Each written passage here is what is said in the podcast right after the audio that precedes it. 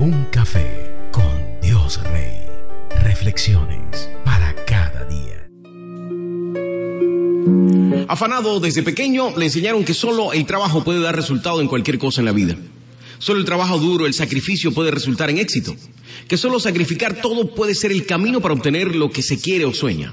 Desde pequeño, como él, aprendimos que solo cuando sudamos con pesar lograremos escalar. No importa cuánto queramos, lo importante es cuántas horas de sueño sacrificamos en ello. Cuánto podemos ofrendar a ese anhelo. En el trabajo, en el estudio, incluso en las relaciones. Aprendemos que si no trabajamos duro en la relación podemos perder el amor de nuestra vida. Incluso hay quienes en el proceso de no quedarse solos prefieren soportar y pasar por muchos trabajos junto al ser amado con tal de no enfrentar otra vez la soledad. Te puedes perder en una relación abusiva incluso en el trabajo, soportando insultos y gritos con tal de no perder el puesto.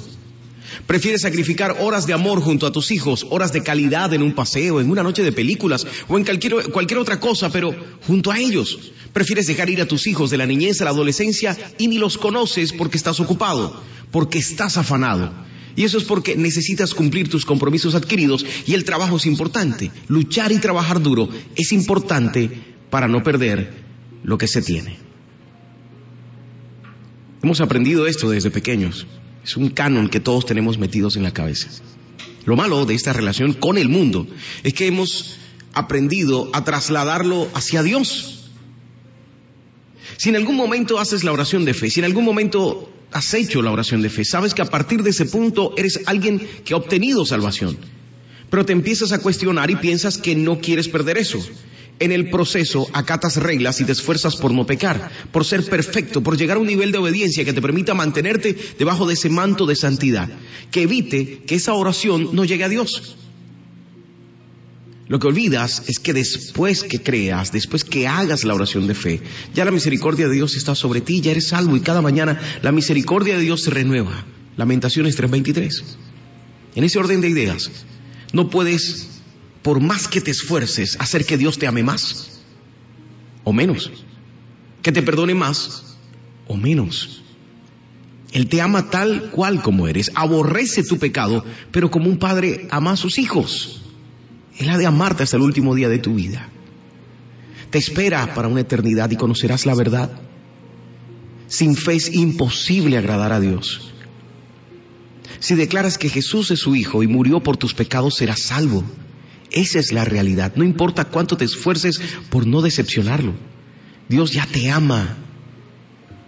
Mira, la muestra más grande de ello es que, sabiendo que no podríamos soportar el peso de su juicio, envió a Jesús su Hijo a morir por nuestros pecados. ¿Quién mejor que Él para establecer ese camino que nos muestre realmente quién es Dios y establecer nuevamente ese camino al Padre que nos permita vivir bajo su misericordia, luchando contra nuestra imperfección, pero no sometidos ante el peso de una responsabilidad que no podríamos llevar?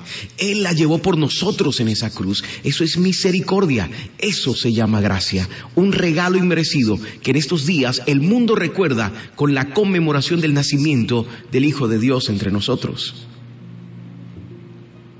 Ahora, si crees en Dios, si crees que Jesús es tu Señor y Salvador, toma este momento para orar y ser salvo. Repite conmigo, Señor, pongo mi vida en tus manos. Te entrego todos mis pecados, todo lo que haya cometido que no ha sido de tu agrado. Límpiame y enséñame el camino hacia ti reconozco a Jesús como mi único Señor y Salvador. Escribe mi nombre en el libro de la vida y no permitas que se borre jamás. Confío en tu misericordia. La gloria y la honra son tuyos por siempre y para siempre. Amén. Ahora, el Espíritu de Dios está sobre ti. Vive y disfruta la misericordia de Dios que hoy nuevamente se ha renovado sobre ti. Amén. Un café con Dios Rey. Reflexiones para cada día. Definición de Navidad. Un profesor de psicología le dio a sus estudiantes un examen de asociación de palabras. Les dijo que escribieran lo primero que les viniera a la mente, tan pronto como él dijera una palabra. Por ejemplo, se decía conversación, podían escribir teléfono o diálogo. Una de las palabras de ese día causó diversas reacciones y asociaciones sumamente interesantes. La palabra precisamente era Navidad.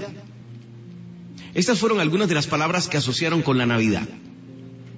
Pirotecnia, fiesta, lechona, asado, baile, licor, regalos, árbol, luces. Entre todas las asociaciones no hubo ninguna referencia a Jesús, ni siquiera a su nacimiento. La verdad es que muy poco de lo que hacemos hoy en día se asocia con lo espiritual. Muy pocas de nuestras actividades tienen alguna relación con lo divino. Muy pocos de nuestros pensamientos abordan lo religioso. Hablamos con vehemencia en contra del materialismo. Nos sorprendemos cuando alguien afirma que es ateo, pero incluso nos enojamos cuando alguna persona ridiculiza las cosas religiosas. Sin embargo, guardamos muy poca relación con lo espiritual. Claro que de cuando en cuando pues vamos a la iglesia, quizás una vez al mes o hasta una vez a la semana, pero muchas veces lo hacemos para salir de una exigencia familiar o social, más que otra cosa. Desde luego que buscamos a Dios en los momentos de tragedia, pero eso también viene a ser un acto de último recurso, cuando no nos queda otra esperanza en la vida. Mientras tenemos buena salud y disfrutamos de popularidad, mientras nuestros amigos nos acogen y todo nos va bien, pues no buscamos seriamente a Dios. Eso es real. Así que aquellas asociaciones con las palabras Navidad revelan algo que se expresa en todas las facetas de nuestra vida. Si aquel profesor les hubiese dicho la palabra que pusimos como ejemplo, conversación, habría escogido una de las palabras que más deberíamos asociar con la Navidad. Porque a los ojos de Dios, lejos de representar cohetes, fiesta, lechón, asado, baile, licor, regalos, árbol y luces, la Navidad fue el principio de un nuevo diálogo que entabló Él con nosotros. Esa primera noche buena, Dios, el papá, el padre, Abba. Mediante el nacimiento de su Hijo Jesucristo reparó la línea de comunicación con nosotros que se había cortado a fin de que pudiéramos restablecer con Él la comunicación que habíamos perdido. La comunión. De modo que ahora todos podemos tener eso, comunión, íntima y constante con Dios. Él está esperando que respondamos a la llamada celestial que nos hizo por medio de su Hijo pues es mediante esa conversación que restablecemos la conexión y mostramos que comprendemos el verdadero sentido de la Navidad. Ese día es una oportunidad para reflexionar sobre el más grande amor demostrado hacia la humanidad, el amor eterno de Dios. Te llamas no religioso, te llamas ateo, te llamas de muchas formas, pero celebras la Navidad. Y realmente no es una fiesta religiosa, no es un rito como tal. Es simplemente una muestra de amor, donde Dios, nuestro Creador, envía a su Hijo a morir por nuestros pecados para restablecer un canal de comunicación y bendición con sus hijos.